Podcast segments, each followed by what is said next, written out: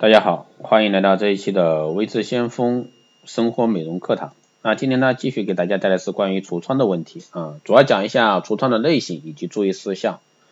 痤疮呢，好发于面颊、额部、颊部，还有鼻唇沟等处，其次呢是胸部、背部、肩部等处。啊，痤疮皮损一般无自觉症状，但炎症明显时呢，可伴有疼痛。痤疮呢分为好几种类型，同时呢。橱窗也要注意一些事项啊，下面呢就随未知先锋老师一起来听一下橱窗的类型。第一个是点状啊，点状橱窗多表现为黑头粉刺，那黑头粉刺呢是堵塞在毛囊皮脂腺口的一个乳乳鸽状的半固体，那由于落在毛囊口的外端发黑而得名。如果说加之挤压的话，可见头部呈黑色，那底部呢呈黄白色半透明的脂酸排出。第二个方面呢是丘疹型，丘疹型痤疮皮损以炎性的小丘疹为主，比如小如小米啊，大如豌豆啊，较为坚硬，色泽呢呈淡红色至深红色，深红色啊，中央呢可有一个黑头粉刺或者说顶端尚未变黑的皮质酸。第三种呢是脓包型，脓包型痤疮以脓疮为表现为主，那小如果粒，大如绿豆，一般为毛囊性脓包和丘疹顶端形成的脓包。破后呢，脓液较粘稠，平复后呢，可遗留较浅的一个瘢痕。第四种呢是集结性，当发炎部位啊较深时，脓包型痤疮可以发展成闭后的集结型痤疮。集结型痤疮的大小不等，有的位置呢较深，有的显著隆起而成半圆形或者说圆锥形，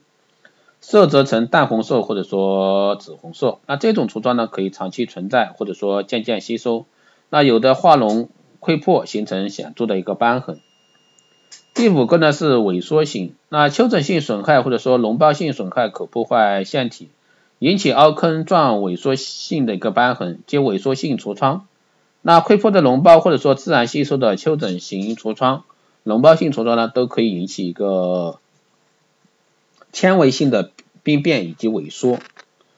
第六种呢是囊肿型，囊肿型痤疮呢是大小不等的一个皮脂腺囊肿，长期发化脓感染。破溃后呢，可流出带血的一个胶冻状脓液，而炎症呢往往不重，那以后呢容易形成一个痘痘以及斑前。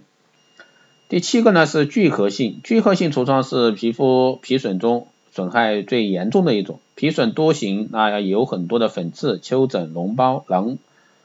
脓肿啊、囊肿以及痘痘、瘢痕、瘢痕疙瘩等急促的一个发生。那这个是比较最严重的一种，那治疗起来也比较麻烦。那最后呢，给大家说一下痤疮的一些注意事项。青春痘在青春期往后呢，往往能自然消退，但有个别患者呢，延长到三十岁以上。尽管说痤疮是有治愈倾向的疾病，但是呢，痤疮本身带来的影响以及痤疮治疗不及时引起的一些瘢痕，都可能严重影响患者的生活质量，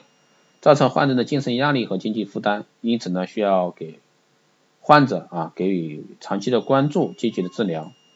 以上呢就是今天带给大家的关于痤疮的一个内容。